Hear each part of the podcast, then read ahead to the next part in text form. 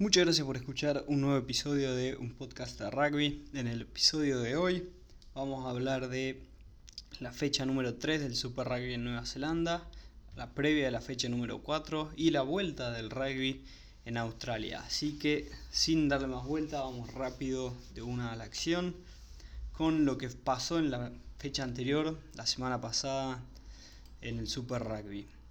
Arrancamos el sábado 27 de junio con el partido entre Blues y Highlanders, en lo que fue un partido muy, muy entretenido. Blues se lo lleva 27-24, eh, jugando de local, en un partido realmente muy divertido, fue definitivamente el mejor partido del fin de semana. Blues mostrando muy lindo rugby, aprovechando particularmente la inexperiencia del equipo de Highlanders, sobre todo en la línea, en, en el fondo. El fullback estaba debutando para Highlanders y se notaba. Eh, con Bjorn Barrett y Otere Black constantemente poniendo kicks al fondo, poniendo kicks en las 22 rivales para ponerle presión a un fullback con cero experiencia a nivel de Super Rugby, obviamente no en rugby total, pero a, a nivel de Super Rugby, a ponerle toda la presencia en el debut a un jugador nuevo, a tres, tres jugadores en el fondo, particularmente de Highlanders, que no, no tienen la mayor experiencia. Incluso el número 10 de Highlanders, Mitch Hunt, es relativamente joven y con poca experiencia. Entonces, Plus, poniéndole toda la presión en la cancha de Highlanders, esperaba y aprovechaba, aprovechaba los errores de, de Highlanders. Eh, además de eso, con un par de,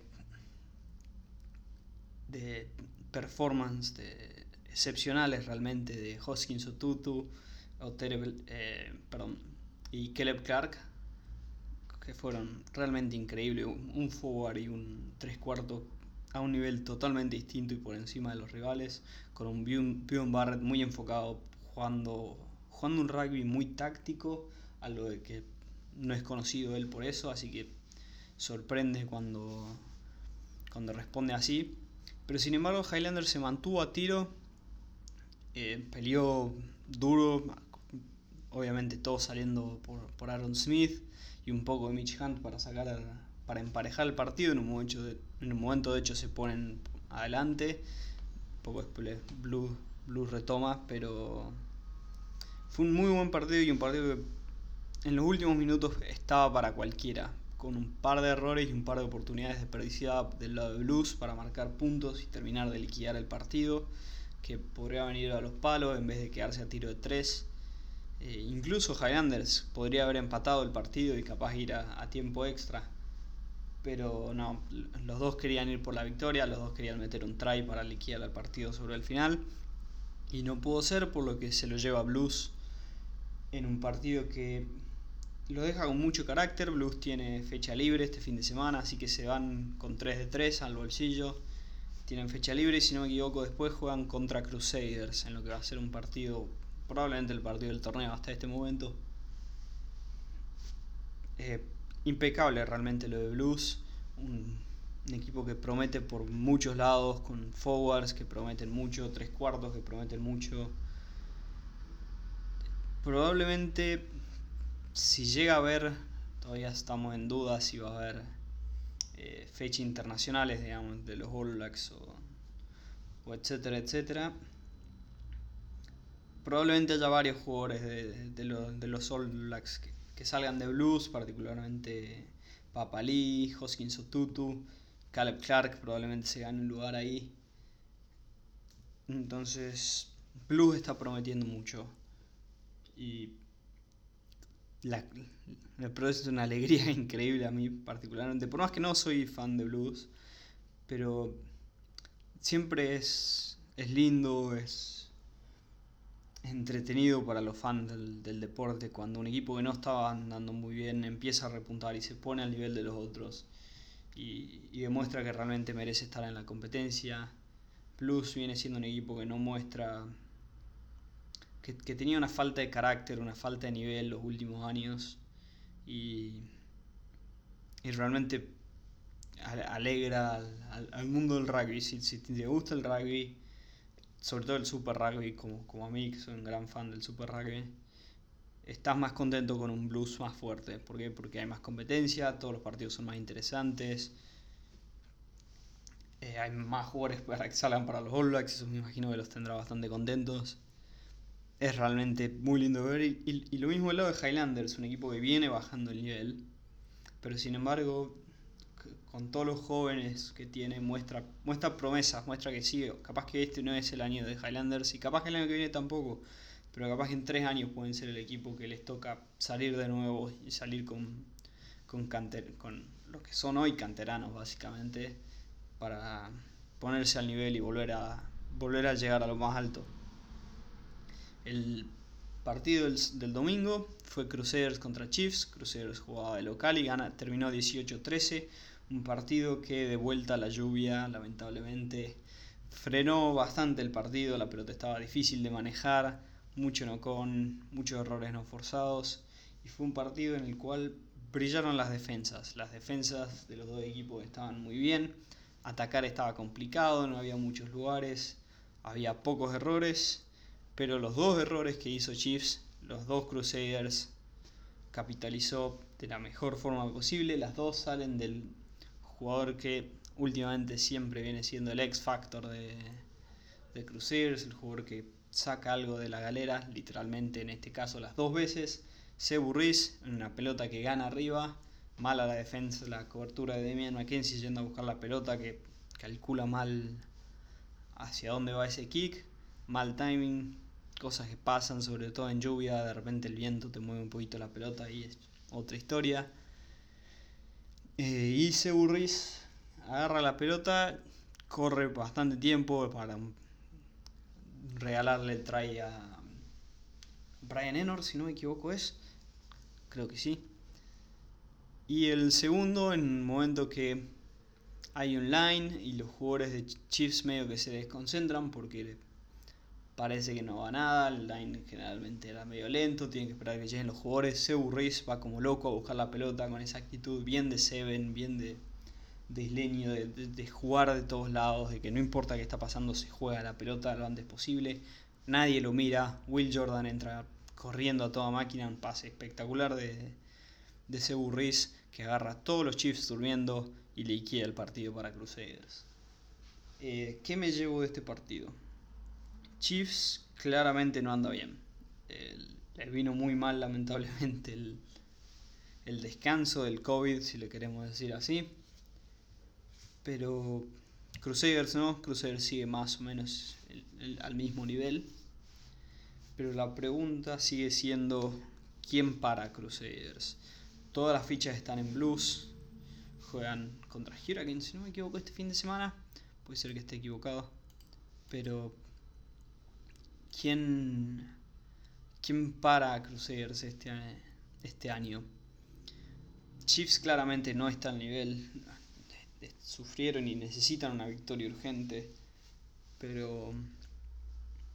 ¿Quién les puede ganar? Esa es la pregunta que tiene este Super Rugby y necesita que alguien le gane. Porque si no, se, va a volver aburrido de vuelta el, el Super Rugby cuando hay solo un solo campeón por más entretenido que sea el, juego de Crusaders y más entretenido que sea el Super Rugby. Si no, si no logras derribar a Crusaders, vas a tener un poco de problemas. Pero bueno, eso es básicamente lo que, lo que dejó la tercera fecha. De vuelta, perdón por demorarme un poco, pero quería ver un poco más. volver a verlo para antes de opinar.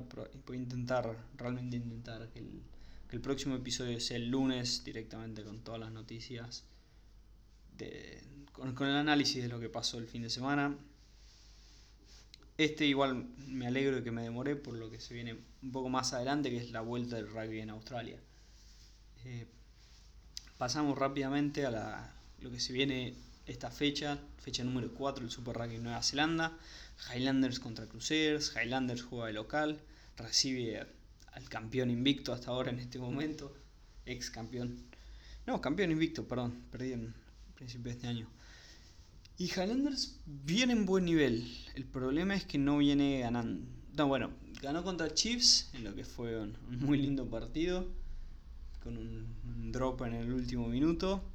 Y perdió contra Blues en un partido que podría haber ganado, incluso podría haber empatado con un drop en el último minuto, si es que hubiera pasado pero está en buen nivel Highlanders. No está. Está en un nivel más alto del que esperaba, voy a, voy a ponerlo así. Eh, con muchas promesas, muchos jugadores de cambio. Viene en un tiempo de cambio. Eh, tiene la, la fuerte conducción de Aaron Smith, que siempre, siempre ayuda mucho. Y Mitch Hunt se está empezando a, a soltar un poco más y a jugar un poco de mejor rugby. El problema es que sigue teniendo problemas en la línea y la línea de Crusaders es, como ya opiné, la mejor del torneo en mi opinión, seguida muy de cerca por la de Blues hoy, cada vez más. Eh, entonces, creo que pueden llegar a tener problemas grandes ahí. A, diferencia del partido pasado, donde la línea de, los dos lados básicamente se anularon, las dos defensas entre ellos. Acá la defensa de Highlanders tuvo varios problemas, sobre todo con Blues y Crusaders te puede llegar a armar mayores problemas, pero como siempre, la real pelea de Crusaders está en los forwards. Si te logran dominar con el pack, son imparables. Si le haces una, una buena pelea, ahí es donde definen los tres cuartos. Espero un muy lindo partido de Highlanders Crusaders. Probablemente. Ya no quiero decir cuál va a ser el partido del fin de semana porque últimamente vengo pifiándole a todos, pero bueno, voy a decir que espero que sea un lindo, muy, un, partido muy lindo, perdón, estoy trabado, lengua trabada. Eh, espero ver un muy lindo partido, tengo expectativas muy altas para, este partido que se juega en Dunedin. En Dunedin, perdón, dijo cualquier cosa. Eh, de ahí, el, el partido a las 4 de la mañana, horario de Argentina, sábado 4 de la mañana o sábado 22 horas. En general repiten por ESPN. Eh, ESPN más, creo, no sé cuál es. por alguno de los ESPN. Por ESPN Play sé que lo pasan sí o sí a las 4 de la mañana. Creo que también. Creo que el, sí, el, partido a las 4. Cuando el, el, horario a las 4 de la mañana es sí o sí por ESPN Play. Perdón que me trabe. Eh, de ahí pasamos el domingo a las 0.35 horario bien de noche, justito para quien trasnoche un poquito. Puede ver el partido entre Chiefs y Hurricanes inmediatamente después del partido de Hurricanes y Crusaders, por eso lo pasan a las 22 de vuelta al partido. Eh, Chiefs Hurricanes es un partido que le va a venir muy bien a alguno de los dos equipos. Eh, porque el que gane ese partido va a tener una, una muy necesitada victoria.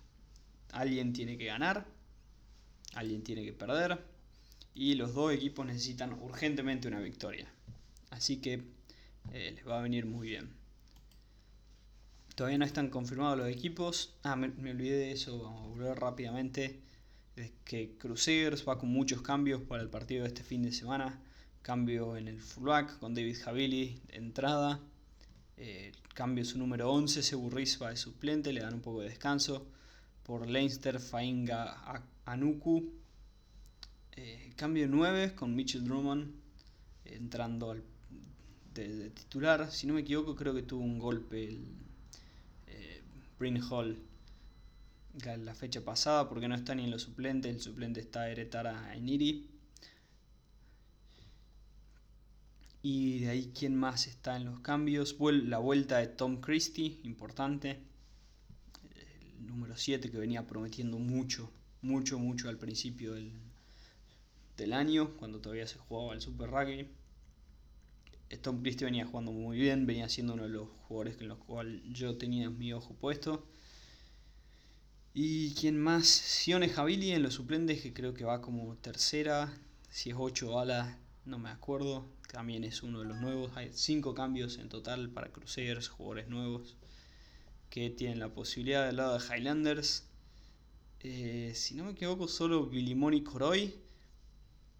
El tercera línea, si no me equivoco, es Win, que está para debutar. Mitchell Collins también hace el cambio porque no es, no es, no es el que jugó el partido pasado. Pero puede ser que esté mal a eso, después lo confirmaré más adelante. Bueno. Básicamente eso. Como siempre, si tuvieras que elegir un partido para ver, elegiría el de Highlanders y Crusaders. pero no lo tomen demasiado a pecho porque le vengo pifiando tres semanas seguidas. ¿En cuál va a ser el mejor partido? ¿Y por qué lo sigo haciendo? No sé, pues tengo ganas de divertirme. Así que pasamos a la última noticia del día, la última noticia importante, que es la vuelta del Super Rugby en... Pa, no es Super Rugby, pero la vuelta del rugby en Australia, con cinco equipos, básicamente un formato muy similar al de, al de Nueva Zelanda, copiándolo al que ya arrancó haciendo las cosas bien.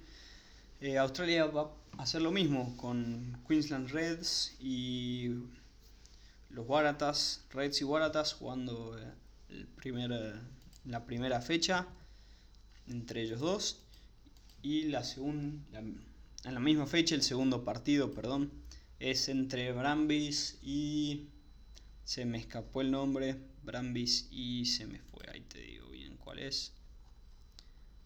Brambis Rebels, Rebels, Rebels, se me ha ido el nombre. Eh, y el que queda libre es Western Force, equipo que estaba en el Super Rugby hasta 2017 y de ahí perdió la categoría. no es que necesariamente perdió la categoría, básicamente lo sacaron del, del Super Rugby. Creo que para hacerle lugar a Sandwolves, si no me equivoco.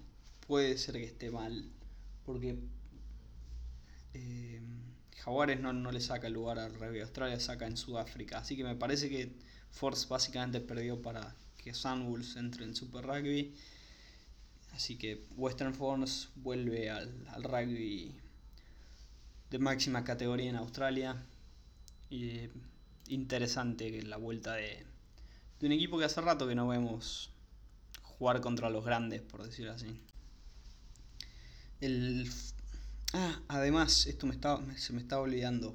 En este torneo de rugby australiano hay una nueva regla que aplica el formato. Es básicamente el mismo que el, que el de Crusaders. Se juega si hay empate.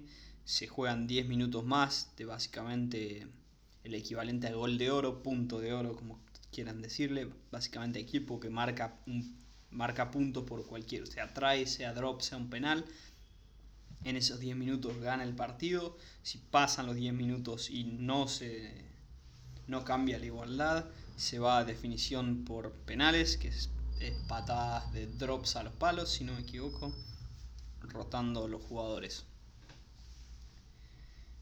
Eh, a este formato le arreglan una nueva regla que se venía discutiendo mientras la pandemia. Rugby Australia decide agregarla a este torneo. No es para el Super Rugby, no es que de repente en el rugby ahora se va a empezar a aplicar esta regla, es algo que está probando Rugby Australia porque, para los que nos siguen, eh, la televisión en Rugby Australia, la, cantidad de gente viendo rugby en Australia viene siendo bastante poca, entonces esperan que con esta nueva regla logran traer, logren traer más gente básicamente de vuelta a las canchas de rugby, de vuelta a ver rugby. ¿Cuál es la regla? Es si un equipo está en su, está en su mitad de la cancha, está dentro de su, dentro de su mitad de cancha, ah, estoy con problemas de hablar. Está desde la mitad de cancha para atrás, en su mitad de cancha para atrás, y patea y la pelota pica en 22 metros, y o pica en 22 metros, y de ahí sale es básicamente line para el equipo que pateó en vez de ser equipo eh, en vez de ser line para el rival. ¿Qué significa esto y cuáles son las consecuencias que espero? Esto significa que si tu equipo, perdón, el equipo rival tiene la pelota de mitad de cancha, probablemente hasta las 40 aproximadamente, dependiendo del pateador, pero si está de mitad de cancha a las 40, capaz que 35 metros por ahí, tus dos wins tienen que estar bastante atrás, incluso casi sobre la línea de 22 propias, diría. ¿Por qué? Porque si llega a tener un buen pateador, las consecuencias son un desastre. Básicamente es el equivalente a regalarles un penal, lo cual sería un desastre. Así que me imagino que la respuesta inmediata va a ser tirar a, los dos wins o capaz que un win y un fullback, dependiendo qué lugar quieras defender. Me imagino que el win ciego sería el que, por ejemplo, si hay, un line, si un equipo tiene un line en, en mitad de cancha, el, equipo contrario pondría el win, que normalmente el win donde está el line lo pondría bien atrás y el fullback bien atrás. Y, así iría cambiando cuáles son los jugadores que están muy tirados atrás. Capaz que incluso el medio scrum, que a veces hace la, opción esa de barrer, capaz que esa es la, la otra opción, tirarlo bien para atrás. No sabría decirte. ¿Qué abre inmediatamente un lío de problemas y por qué a mí particularmente no me gusta esta regla? Por este equipo que se llama Crusaders, que está bien que no es Rugby Australia, pero si planean llevarlo más adelante para el Super Rugby, Crusaders hoy en día ya tiene un gran juego de un gran gran parte en su juego natural, que es el kick del número 10 al win sin mucha distancia. O sea, no, es que es un, un, kick bien profundo, es un, wink, un kick que va por atrás de la línea de defensa a penitas y que básicamente el win agarra en velocidad, que es muy destructivo para muchos equipos. Al forzar que el win defensivo esté tan atrás con esta nueva regla,